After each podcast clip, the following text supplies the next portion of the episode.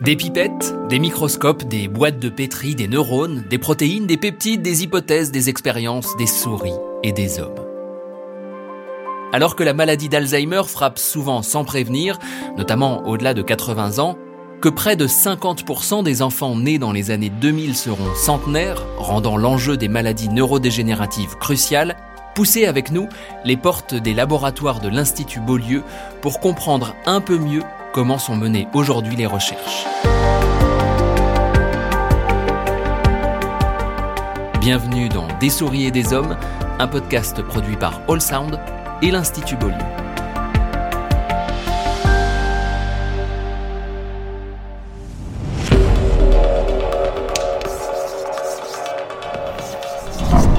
Des souris et des hommes. Les chercheurs veulent découvrir. La plus grande gloire pour un chercheur, c'est que ce qu'il a découvert est tellement important que tout le monde oublie qu'il l'a trouvé. Des souris et des hommes. Un podcast imaginé avec l'Institut Beaulieu.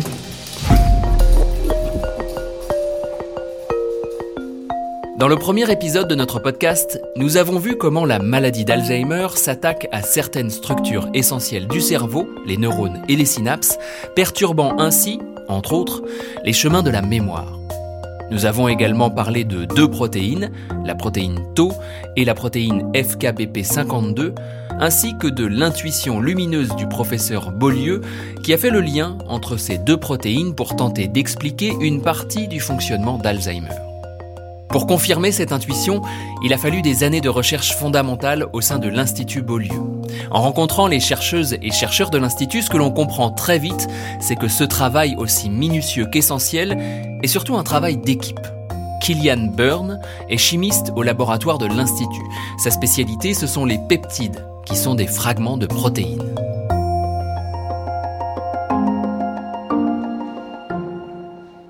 Il y a quand même des compétences qui sont très différentes mais liées. En fait, il faut des biologistes, euh, des, des, médecins, des chimistes pour tout comprendre. Personne n'est expert dans tous les domaines. Et en fait, c'est souvent cette euh, liaison entre les domaines que je trouve très intéressante parce que on apprend toujours.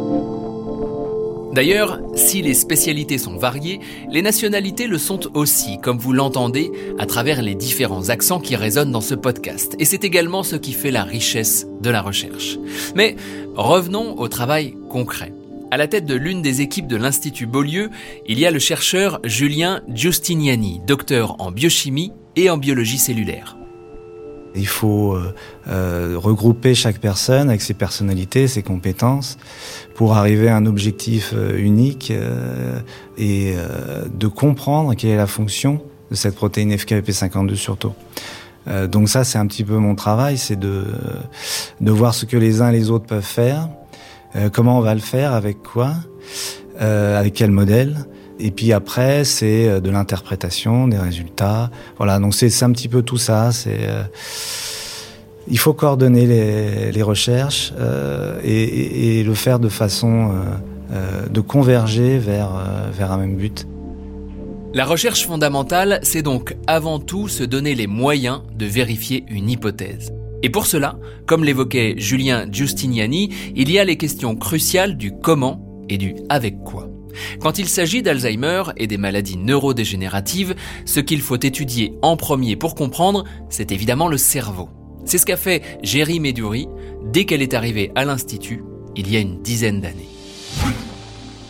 J'ai d'abord étudié les cerveaux humains pathologiques, donc les cerveaux des malades décédés de maladies d'Alzheimer au stade Braxis, qui est le stade le plus avancé. Ces patients sont décédés de leur maladie et ils ont très généreusement donné leur cerveau à la science ou leurs parents l'ont fait, leur famille, leur famille l'a fait pour eux. Donc, on a eu toute une série d'échantillons de cerveaux malades et on a eu aussi des échantillons de cerveaux normaux. J'ai comparé l'expression de certaines protéines pathologiques méchantes qui se déposent dans les maladies d'Alzheimer et j'ai comparé ce qui se passait dans les cerveaux malades avec ce qui se passait dans les cerveaux normaux. La première chose qu'on a vue était que euh, y avait une protéine qui s'appelle FKBP52 qui fait partie de la grande famille des immunophilines qui diminuait beaucoup dans les cerveaux des malades d'Alzheimer.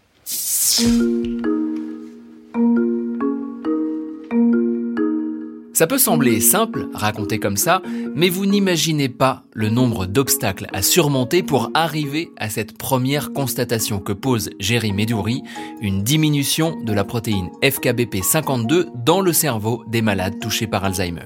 Restons donc avec Jerry Medouri pour percevoir la ténacité qu'il faut pour mener de telles recherches. Déjà, obtenir les échantillons humains à l'époque a été assez difficile on a eu accès à une banque de cerveaux située à la Pitié-Salpêtrière où un monsieur très sympa et surtout hyper cultivé qui s'appelait Dickers nous a permis d'avoir ces échantillons. Mais les premiers échantillons n'étaient pas vraiment très très bonnes, très utilisables parce qu'ils étaient surtout des échantillons congelés. Trouver des échantillons est donc déjà complexe. Mais une fois obtenu, il faut en plus trouver la méthode de conservation qui va préserver spécifiquement les parties du cerveau que Jerry Medouri a besoin d'analyser pour confirmer l'hypothèse de travail. Ce que j'ai mis au point, c'est la possibilité d'utiliser des échantillons fixés et inclus en blocs de paraffine. Les échantillons congelés ont toutes leurs protéines intactes. Hein. Ils sont congelés comme les poissons. Si vous congelez un poisson tout frais, c'est magnifique, vous le décongelez et c'est bien fait. Mais si le poisson n'a pas été bien congelé ou si le congélateur a eu des problèmes, vous avez un poisson qui n'est pas bon. Par contre, en paraffine, il y a l'avantage que les tissus sont fixés dans les formoles et ensuite inclus dans un bloc de paraffine et il reste intact. Vous pouvez, vous n'avez pas besoin de le garder comme votre poisson congelé à moins 80. Vous pouvez le garder à température ambiante s'il fait pas très très très très chaud. Une fois les échantillons trouvés et le protocole de conservation validé, les observations ont enfin pu commencer. Que de patience et de suspense. Donc, on a examiné euh, les facteurs variés des cellules que les cellules neuronales ont pour se débarrasser de certaines protéines. Et on a vu que l'AFKBP52 était localisé dans des vésicules appelées lysosomes. Le système des lysosomes est le système digestif, si on peut dire, de la cellule. La cellule l'utilise pour se débarrasser des protéines mal fichues des protéines inutiles, des protéines vieillies. Et on a vu que l'AFKBP 52 était situé dans les vésicules de ces systèmes. Dans un deuxième moment, on a vu que la FKBP 52 le co-localisait dans ces vésicules avec des formes de taux pathologiques. Qu'est-ce que c'est la taux pathologique elle forme des dépôts dans les neurones, dans les cellules neuronales, qui finissent pour tuer les cellules. Donc, il faut maintenant comprendre pourquoi la FKBP 52 et certaines formes précoces de taux pathologiques se retrouvent dans les lysosomes.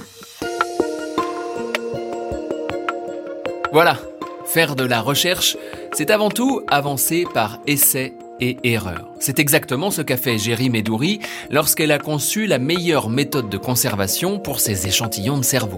Sans ce travail préalable, il lui aurait été impossible de mener des tests comparatifs et encore moins d'avoir des résultats fiables. On parle donc nécessairement de temps long. Ce que vient de nous décrire Jerry Medouri a déjà représenté une dizaine d'années de recherche. Voilà pourquoi il faut s'y mettre tôt. Des souris et des hommes. Un podcast imaginé avec l'Institut Beaulieu. Continuons à suivre les grandes lignes de l'avancée des recherches menées malgré tout rapidement à l'Institut Beaulieu. Une fois confirmé qu'il y avait bien une chute de la protéine FKBP52 dans les cerveaux des malades atteints d'Alzheimer, il a fallu regarder tout ça de plus près, analyser le comportement des cellules et des neurones. Corentin Daguino est ingénieur d'études au sein de l'Institut Beaulieu depuis 7 ans. L'une de ses missions a été de mettre au point les protocoles de culture primaire qui allaient permettre de pousser plus loin les recherches. Ça vous semble flou? La première fois que j'en ai entendu parler, moi aussi. Mais Corentin m'a aidé à comprendre.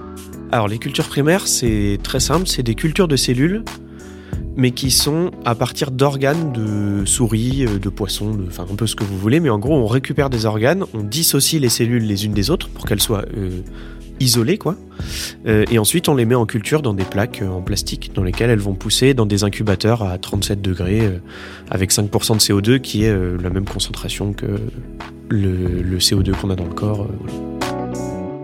Ok, on y voit plus clair. Maintenant, appliqué à la recherche sur la maladie d'Alzheimer, à quoi ont servi la mise en place de ces cultures primaires? L'idée de ces cultures, c'était d'avoir un modèle cellulaire qui mime la maladie d'Alzheimer. Donc en fait, nous on récupère donc les DRG, donc c'est les ganglions de la racine dorsale. Donc en gros, la racine dorsale c'est la moelle épinière. Vous avez la moelle épinière et le cerveau qui constitue le système nerveux central.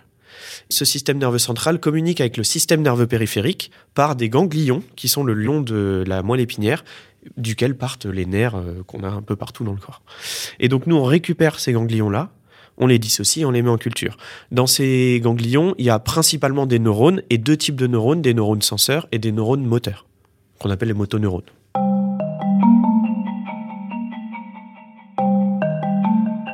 Ça nous permettait d'avoir une culture directement issue d'un modèle de souris qui développe la maladie, qui une maladie qui est proche, qui est une toopathie, mais qui n'est pas exactement la maladie d'Alzheimer.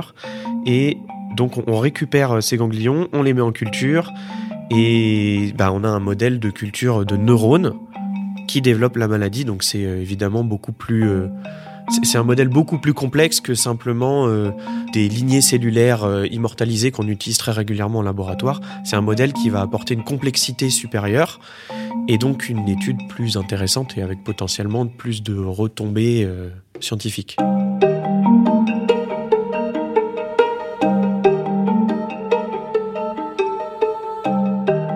Le principe des cultures primaires est utilisé depuis de nombreuses années dans la recherche scientifique.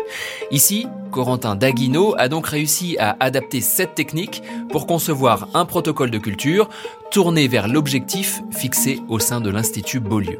À savoir, continuer à creuser l'hypothèse des liens entre la protéine tau pathologique et la protéine FKBP52 dans le développement de la maladie d'Alzheimer. Des souris et des hommes. Le grand avantage de la mise en culture des neurones, c'est de pouvoir les observer et tester leur comportement. C'est ce que fait Mélanie Genet, technicienne de laboratoire au sein de l'Institut Beaulieu.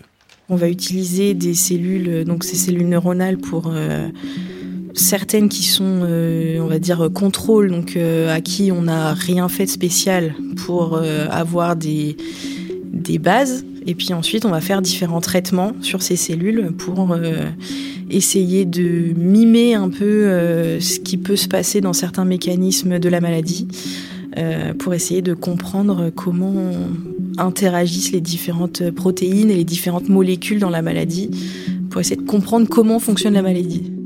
Et devinez quoi? Encore une fois, c'est plus simple à dire qu'à faire. Suivons Mélanie Genet dans les différentes phases de ces tests et observations. On va partir d'une hypothèse et se dire, euh, pour répondre à cette question-là, il faut euh, faire euh, telle expérience. Donc on va essayer de réfléchir à la temporalité de l'expérience pour essayer de répondre au mieux. Par exemple, on sait que dans la maladie d'Alzheimer, il y a une question de temporalité qui est importante et donc et notamment une, une temporalité de dégradation des protéines. Euh, donc, euh, bah, par exemple, en ce moment, je travaille sur ces expériences-là, qui sont euh, des expériences qu'on appelle de déquet, qui vont être des expériences de dégradation en fonction du temps. Donc, par exemple, ces expériences-là, en tout, du début de l'expérience jusqu'à la fin de l'analyse, elles sont étalées sur trois voire quatre semaines.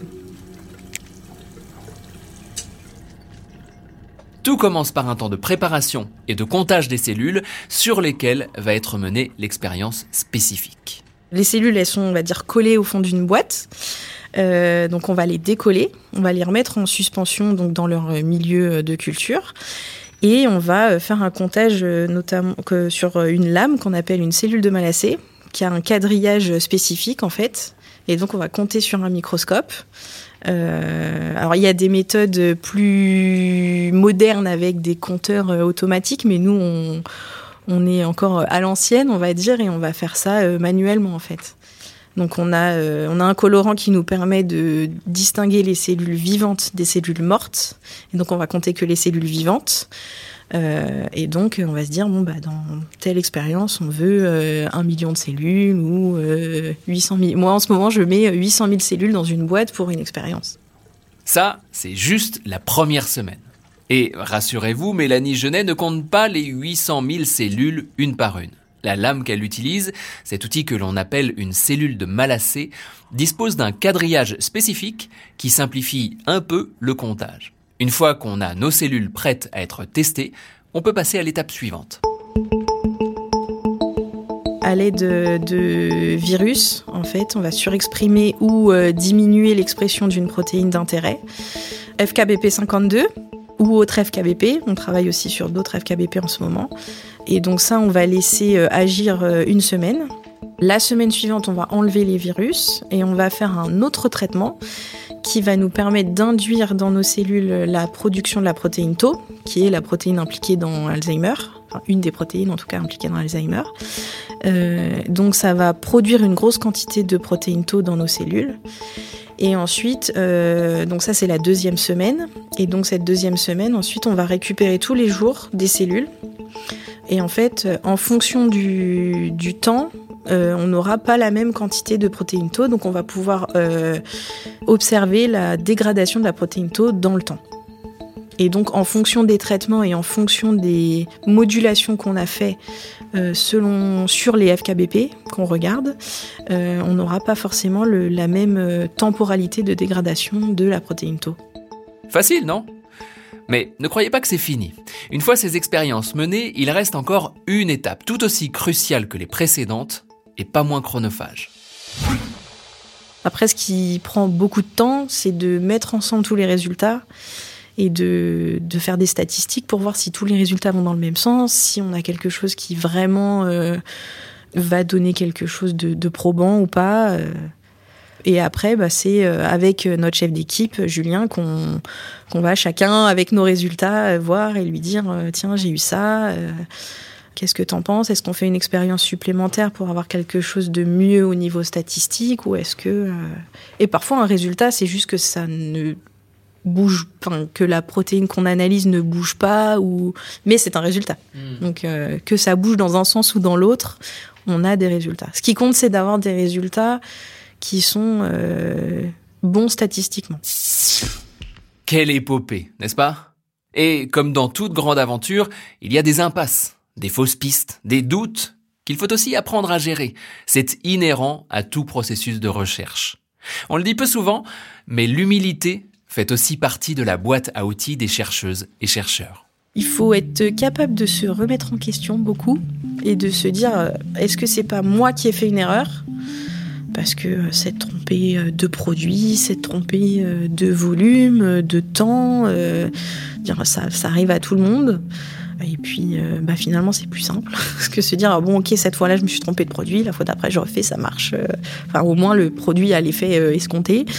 Mais parfois c'est compliqué, il faut s'accrocher parce que euh, quand on est euh, parfois dans des phases où euh, on répète x fois, dix fois la même expérience et que ça marche pas à cause d'un problème technique, ça c'est compliqué. Des souris et des hommes. En plus de l'humilité, il y a une autre botte secrète que les chercheuses et chercheurs ont à leur disposition pour trouver des réponses aux questions souvent complexes que soulèvent leurs expériences. C'est l'inventivité, comme me l'a pointé Corentin Daguinon. Pour moi, quand on est face à une problématique scientifique, qu'on ne sait pas résoudre, eh ben des fois il faut, enfin même souvent cette problématique, il faut essayer de penser hors du cadre. On a un cadre défini dans lequel on, fait nos expérimentations et tout, et quand on se heurte à un problème, eh ben il faut réussir à prendre du recul pour voir le cadre dans son ensemble, y compris les défauts qu'il peut y avoir. Chaque expérimentation est critiquable. Elles sont toutes critiquables parce que euh, bah, aucune n'est parfaite. C'est quasiment impossible de faire une expérimentation parfaite. Il faut réussir à prendre du recul, visionner le cadre dans son ensemble, et parfois la réponse, elle est hors du cadre, euh, que ce soit une réponse technique ou une réponse scientifique. Je veux dire les deux. Hein, mais il faut parfois prendre du recul et voir hors du cadre. Du coup, inventif oui, mais imaginatif peut-être pas parce que ça reste euh, dans un cadre rationnel scientifique basé sur un certain nombre de connaissances qu'on a développées, de compétences techniques, ce genre de choses.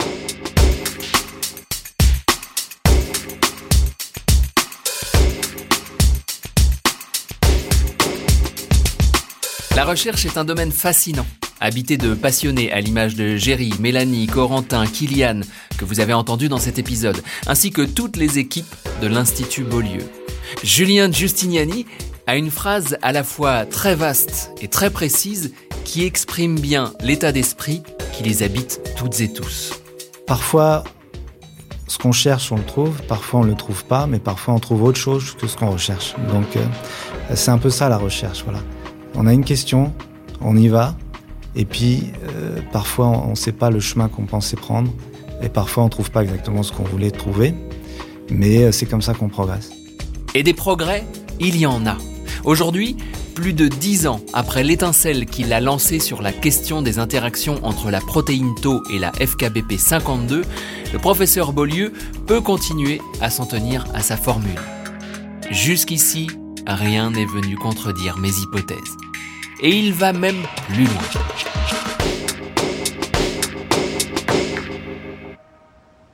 Ce qui m'importe avant tout, c'est d'être capable de soigner. Je ne dis pas de guérir, mais au moins d'éviter et de stopper la dégradation en cours. Oui, ces maladies se développent sur une vingtaine d'années avant l'apparition des symptômes donc une fois encore, comme toujours en médecine, le plus tôt c'est le mieux. Mais annoncer à une personne qu'une maladie se développe à bas bruit, sans proposer une solution, n'est pas tout à fait satisfaisant. Donc ma priorité, le focus de l'équipe de l'Institut Beaulieu, c'est bien le candidat médicament capable de jouer le même rôle que FKBP 52 pour empêcher les amas des anomalies de taux de s'accumuler. Notre médicament se substituera à FKBP 52 chez les personnes qui en ont un niveau insuffisant. Il comblera un manque pathologique.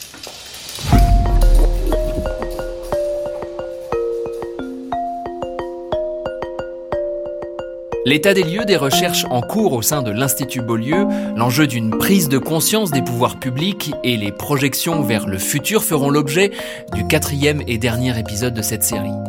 Mais avant cela, je vous propose de sortir du laboratoire le temps d'un épisode et d'aller regarder cette maladie d'Alzheimer et les pathologies neurodégénératives de l'extérieur, du point de vue de celles et ceux qui accompagnent les malades et que l'on appelle aujourd'hui les aidantes et les aidants. Alors rendez-vous tout de suite ou un peu plus tard dans l'épisode 3 de Des souris et des hommes. Des souris et des hommes est un podcast imaginé avec l'Institut Beaulieu, un laboratoire de recherche qui suit une stratégie scientifique unique contre la maladie d'Alzheimer. Pour soutenir les chercheurs de l'Institut Beaulieu, faites un don par carte bancaire ou via PayPal en vous rendant sur le site www.institut-beaulieu.org.